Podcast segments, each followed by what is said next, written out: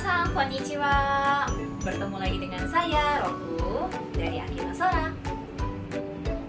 Pola kalimat yang kali ini kita pelajari adalah Nina nini kurabete artinya dibandingkan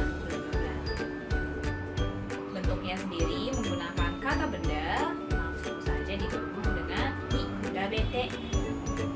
Contoh kalimat pertama Kotoshi no natsu wa Kyonen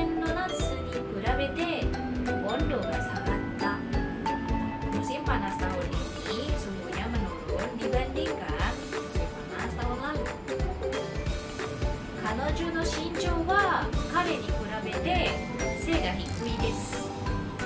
Tinggi badannya dia perempuan lebih tinggi dibandingkan dia laki-laki.